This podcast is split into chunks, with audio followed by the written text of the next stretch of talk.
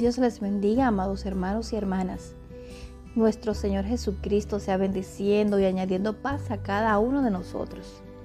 Les damos la más cordial bienvenida a nuestro podcast Generación con Cristo, un ministerio con la misión de ayudar a formar obreros para el ejército del reino de los cielos. Esperamos sean edificados con el tema de hoy. Bendiciones.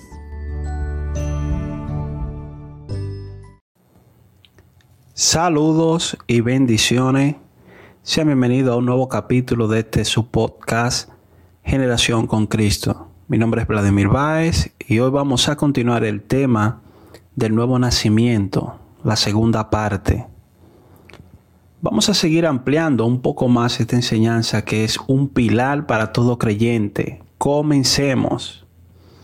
Recuerden, es necesario nacer de nuevo para ver y entrar al reino de Dios le dijo Jesús a Nicodemo en Juan capítulo 3, como vimos anteriormente. El verso 3 específicamente, allí en el capítulo 3 de Juan, dice estas palabras, lo que es nacido de la carne, carne es, y lo que es nacido del espíritu, espíritu es. Y para no hacer demasiado largo este capítulo, Vamos a ir a la palabra de inmediato. Vamos a pedir al Señor que nos ilumine, que nos muestre, que nos guíe. Y si tienes tu Biblia a mano, vamos junto al libro de Romanos capítulo 8, versos 5 al 9. Estaremos leyendo la versión de la Reina Valera 1960 primeramente. Romanos capítulo 8, versos 5 al 9.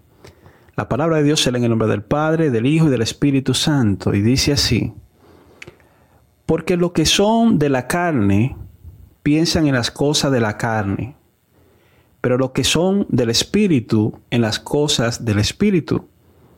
Porque el ocuparse de la carne es muerte, pero el ocuparse del Espíritu es vida y paz.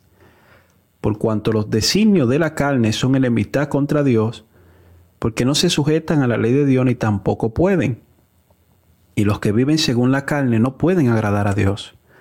Mas vosotros no vivís según la carne, sino según el Espíritu, si es que el Espíritu de Dios mora en ustedes. Y si alguno no tiene el Espíritu de Cristo, no es de Él. Eso dice la palabra de Dios. El apóstol Pablo escribió a la iglesia que estaba en Roma estas palabras. Vamos a leer en otra versión más llana, la nueva traducción viviente, esta misma escritura, Romanos 8, versos 5 al 9, un poquito más llano, se puede encontrar allí en esta versión. Y lo voy a leer para que ustedes vean. Dice, los que están dominados por la, por la naturaleza pecaminosa piensan en cosas pecaminosas, pero los que son controlados por el Espíritu Santo piensan en las cosas que agradan al Espíritu Santo.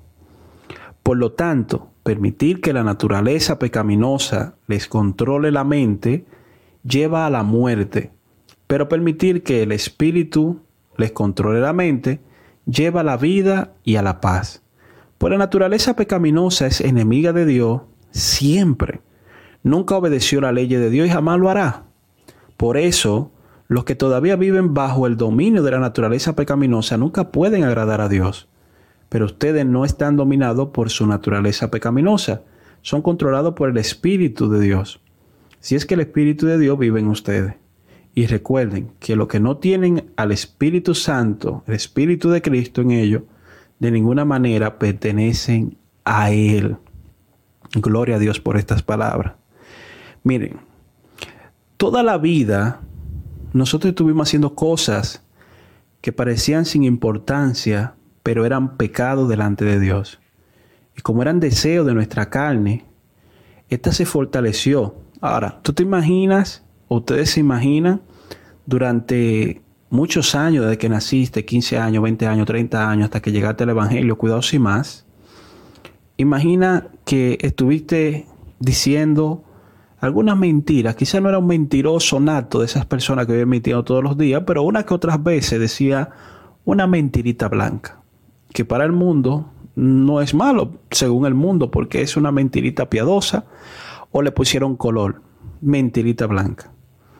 Tomando pequeñas cosas, aunque no robabas millones, te metías a un banco, pero es probable que una que otras veces quizás tomaste un lapicero que no era tuyo, no sé, un objeto pequeño, algo que no tenía mucha importancia, mucho valor, pero lo tomaste. Quizá estuvimos teniendo relaciones antes del matrimonio, porque es algo normal.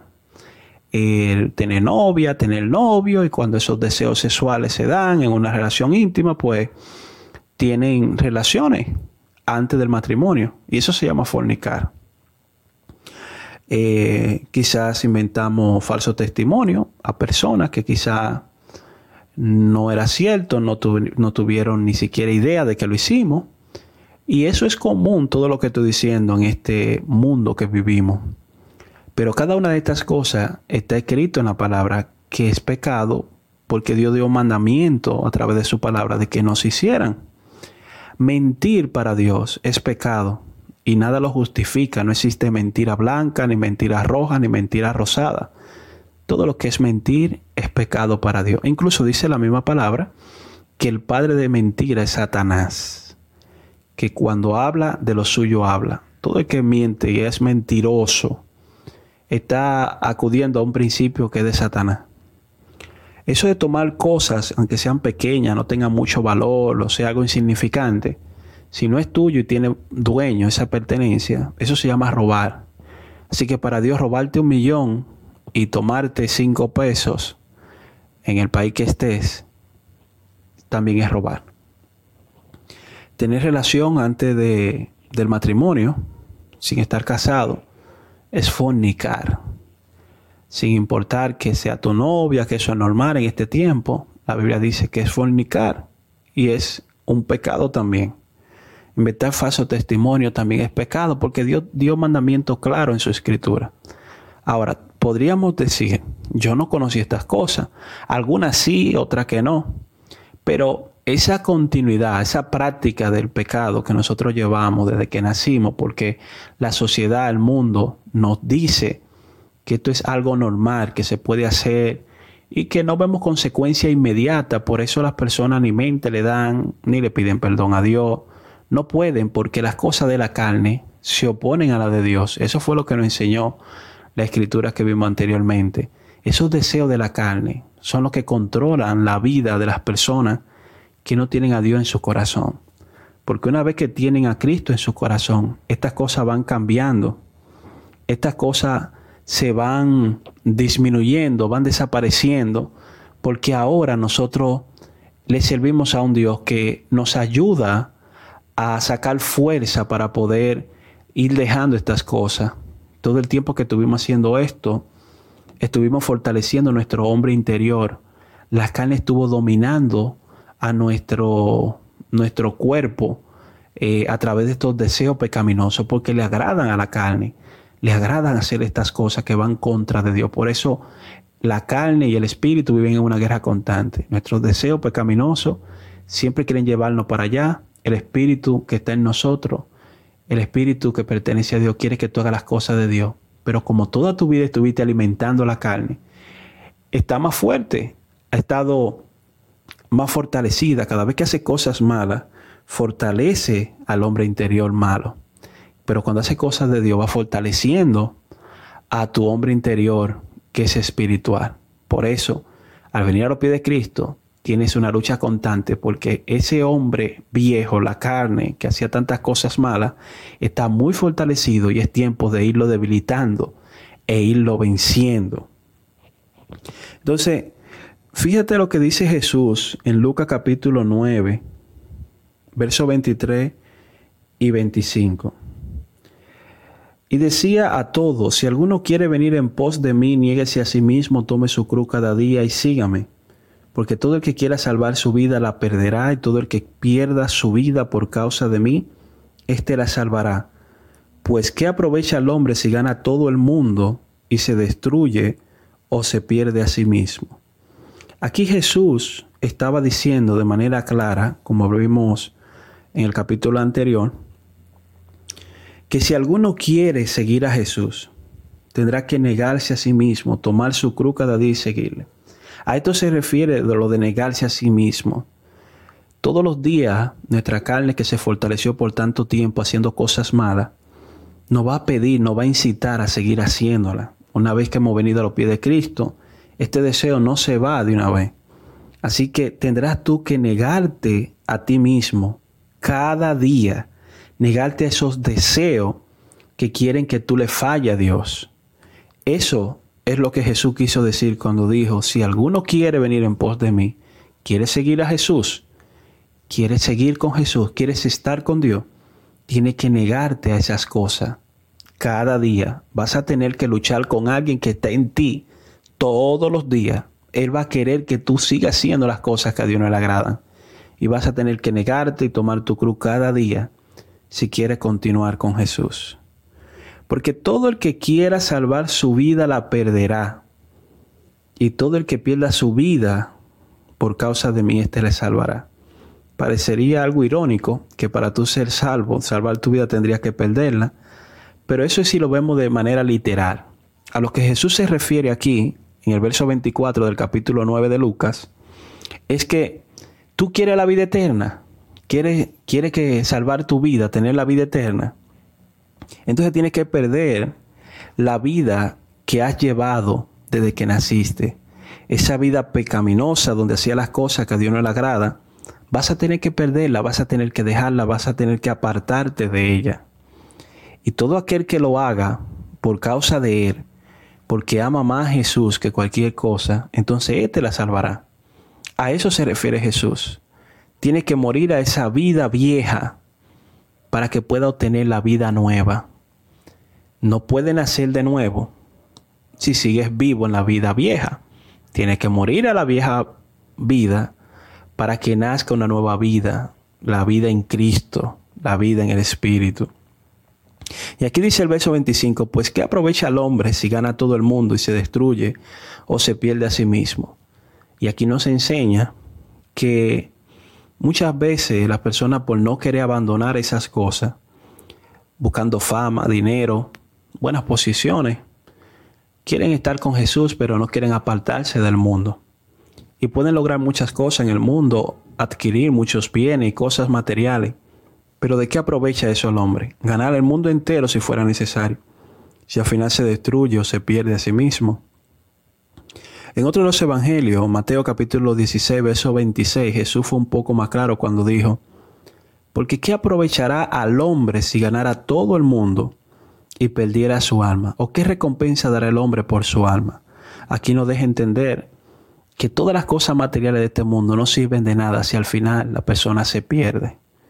Por eso, hablábamos también en capítulos anteriores sobre el galardón tan grande que tenemos en servir al Señor, en seguir al Señor y hacer lo que Él manda. No hay nada que se compare a este galardón. Es por esto que debemos prestar mucha atención, mucha atención y ser obediente a la palabra de Dios.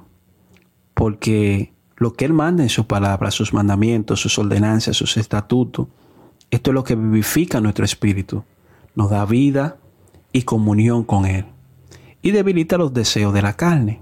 Por eso hay que tenerlo pendiente. Hay que prestar mucha atención y ser obediente a la palabra de Dios. Recuerden que hablábamos de que esto es tan necesario, renunciar a nuestro razonamiento, porque hay cosas que no vamos a entender quizá de inmediato. Pero si la palabra lo dice, la palabra lo manda, la palabra de Dios, debemos obedecer aunque a veces no entendamos. Jesús dijo en Juan capítulo 7, verso 38, que el que cree en Él, como dice la Escritura, de su interior correrán río de agua viva. Y este es un gran problema de algunos que quieren seguir a Cristo. Quieren creer en Jesús, pero a su manera, no como dice la Escritura. Si esto confronta su vida personal, su negocio, su finanza, su todo, es muy difícil que para este grupo de personas puedan creer en Jesús, como dice la palabra, sino que buscan la forma ellos de creer a su forma, como, bueno, esto sí aplica, esto otro, como que no, yo entiendo que no, yo creo que esto, y cuestiona lo que dice la palabra, porque no están dispuestos a renunciar a lo que la, a lo que la Biblia, a lo que Jesús dijo, que no estaba bien delante de Dios. Entonces, la persona quiere, hoy en día, muchas personas quieren creer a Jesús, pero a su manera, no como dice la palabra. Y esto es un problema, como dije, cuando muchas personas se ven envueltos en esto porque creer en Jesús y hacer lo que Jesús manda afecta su vida personal, su negocio, su finanza o lo que hagan. Y así no se puede servirle a Dios correctamente. Por eso le decía en el capítulo anterior que para nacer del agua, que es símbolo de la palabra, se necesita estar dispuesto a obedecer a la palabra de Dios, las enseñanzas de Jesús que vino a enseñarnos cómo debemos de vivir y comportarnos ante las situaciones. Si queremos entrar al reino de Dios, tenemos que hacer esto, tenemos que obedecer. Si queremos ser gobernados por Dios, este es el único camino. Ahora quizás se entienda por qué Jesús dijo que Él era el camino, la verdad y la vida, que nadie podría ir al Padre si no era por Él. ¿Qué significa nadie podrá estar con mi Padre, que es Dios, ni ser gobernado por Dios, si no hace lo que yo vine a enseñarle. Este es el único camino, o sea, la única forma, es la única verdad. Cualquier otra cosa es falsa. Y la única manera de conseguir la vida eterna. No hay otro camino, no hay otra forma. Todo lo que te puedan decir es falso.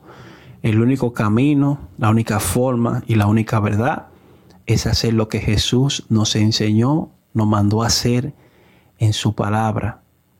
No existe otra manera. Y hoy en día existen religiones y personas que están enseñando maneras supuestamente de cómo alcanzar la vida eterna y el cielo.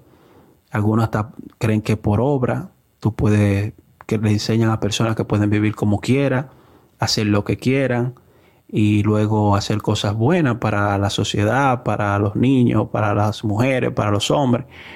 Y qué sé yo, donar dinero, hacer un orfanato y seguir viviendo su vida corrupta, en, no en santidad o haciendo las cosas que desagradan a Dios y creen que por eso van a ir al cielo.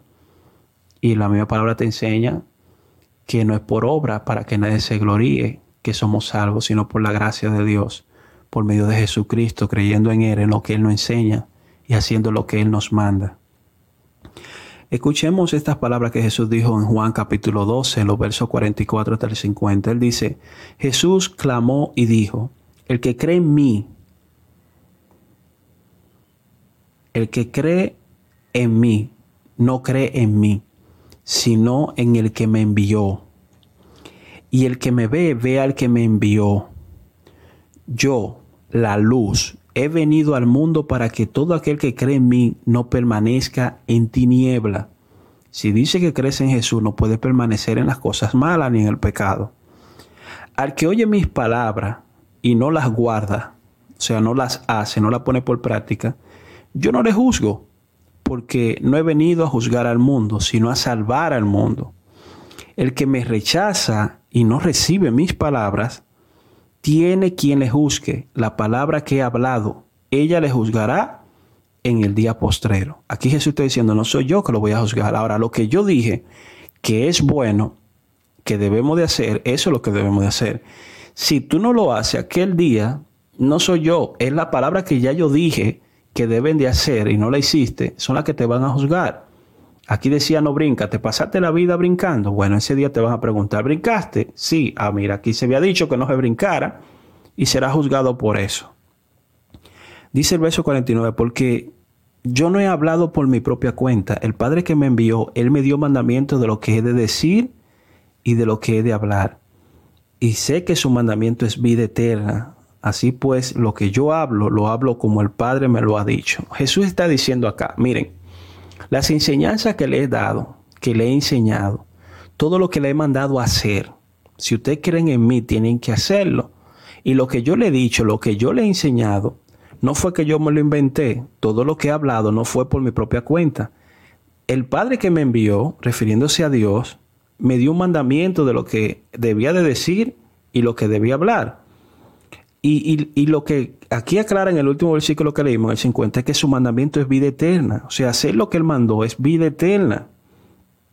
Y vuelve y confirma, todo lo que he dicho, lo hablo tal cual como el Padre me lo ha dicho. Por eso es que debemos obedecer la palabra, porque es un mandamiento de Dios que nos lleva a la vida eterna. La palabra del Señor son las que son vida y son espíritu. Si tú amas a Jesús, si verdaderamente amas a Jesús, no es decir de boca, yo lo amo, yo soy de Cristo, yo estoy con Cristo.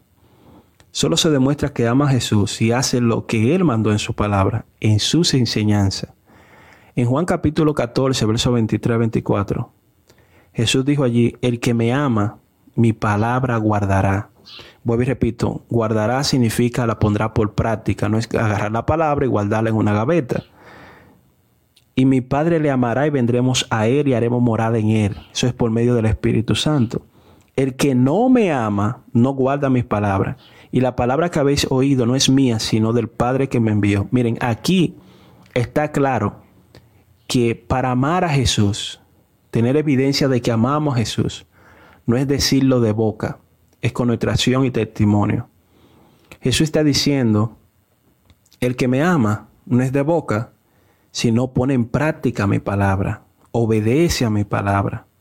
Y haciendo esto, mi Padre le va a amar y vendremos, tanto el Padre como Jesús, y vamos a ser morada con Él, vamos a vivir con Él, vamos a estar dentro de Él, y eso es por medio del Espíritu Santo. El que no me ama, no tiene que decirlo, se demuestra porque su palabra no la pone en práctica, se demuestra porque no obedece a lo que Dios mandó por medio de Jesús. Y esas palabras que ya las personas han escuchado, no son de Jesús, sino que fue del Padre mismo que mandó a decirla por medio de Jesús. Por eso tenemos que estar conscientes de que cuando Jesús enseñó, vuelvo y repito, el reino de los cielos se ha acercado, es porque Dios mandó a Jesús a enseñarnos el gobierno de Dios, cómo debemos de vivir para vivir bajo el gobierno de Dios en la tierra. Está en su palabra. En los evangelios Jesús dio mucha enseñanza de cómo debemos de vivir si verdaderamente somos hijos de Dios. Si hemos aceptado a Cristo, debemos de aceptar sus reglas, sus enseñanzas, tener el compromiso, la comunión, de estar dispuesto a negarnos a los deseos de la carne, del pecado, que son muerte, que a Dios no le agrada, y comenzar a obedecer a la palabra, a la enseñanza que Dios mandó por medio de Jesús. ¿Quieren nacer de nuevo? Debe estar dispuesto a ir negándote a esos deseos de la carne y comenzar a hacer lo que dijo el Señor. Tienes que conocer la palabra, sus mandamientos, para que pueda obedecerlo. Si la palabra dice no mentirá, vas a sentir el deseo de mentir, pero cada vez que te niegue a hacerlo y recuerdes y medite, mi Padre dice que no debo de mentir. Dios mandó en su mandamiento que no debo de mentir. Estaría debilitando tu carne y fortaleciendo tu espíritu estaría debilitando ese viejo hombre que tiene deseo malo y fortaleciendo tu hombre espiritual. Está naciendo de nuevo porque está negándote a las cosas viejas. Así son todas las cosas. Como decía ahorita, robar, fornicar, dar falso testimonio. Tienes que comenzar a estudiar, a escudriñar, a conocer la palabra para que comience a obedecerla a ella y comience a vivir la vida en el Espíritu y comience a ser lleno del Espíritu Santo de Dios. Mientras más te santifica, te aparta de las cosas malas que a Dios no le agradan y comienza a hacer las cosas que a Dios le agrada, entonces tu espíritu se va fortaleciendo y la llenura de su Espíritu Santo es inevitable. Por eso, en este capítulo, mi intención es que puedas ir aprendiendo un poco más sobre este tema y conocer que dentro de ti existen esos dos personajes, tu hombre viejo, el hombre nuevo que está siendo ahora formado en ti. El viejo ya ha estado contigo toda la vida. La naturaleza pecaminosa de Adán que le damos está ahí. Y todas las cosas malas que fuimos haciendo de pequeños sin saber, sin temor de Dios, lo han ido fortaleciendo durante los años. Ahora, este nuevo hombre que Cristo comenzó a formar en ti, el hombre espiritual, tu espíritu que se ha ido vivificando, solamente va a estar fortalecido si día tras día comienza a negarte a lo que el otro te quiere decir que haga y comienza a alimentarlo de las cosas buenas que Dios manda, de sus mandamientos. Es una decisión que debe de tomar y que debe ser firme y constante. Mantente cerca de Dios. Busca al Señor. Ama su palabra. Ora. Escudriña. Medita en Él. Canta alabanza. Adora al Señor. Estas cosas van a fortalecer tu hombre interior y te van a hacer ver cosas maravillosas en Dios. Dios te bendiga, Dios te guarde, Dios te dé la fortaleza para seguir hacia adelante. Dios te permita cada día tener la valentía para negarte a todas las cosas que a veces tu mente, tu carne, provoca ese deseo de fallarle a Dios. Busca a Dios, sométete a Él. Santiago 4.7 dice, someteos pues a Dios, resistir al diablo y Él va a huir de nosotros. Sométete a Dios cuando los deseos carnales te quieran arrastrar. Sométete a Él y vas a ver cómo vas a vencer. Así que bendiciones. Nos vemos en la próxima. Shalom. Shalom.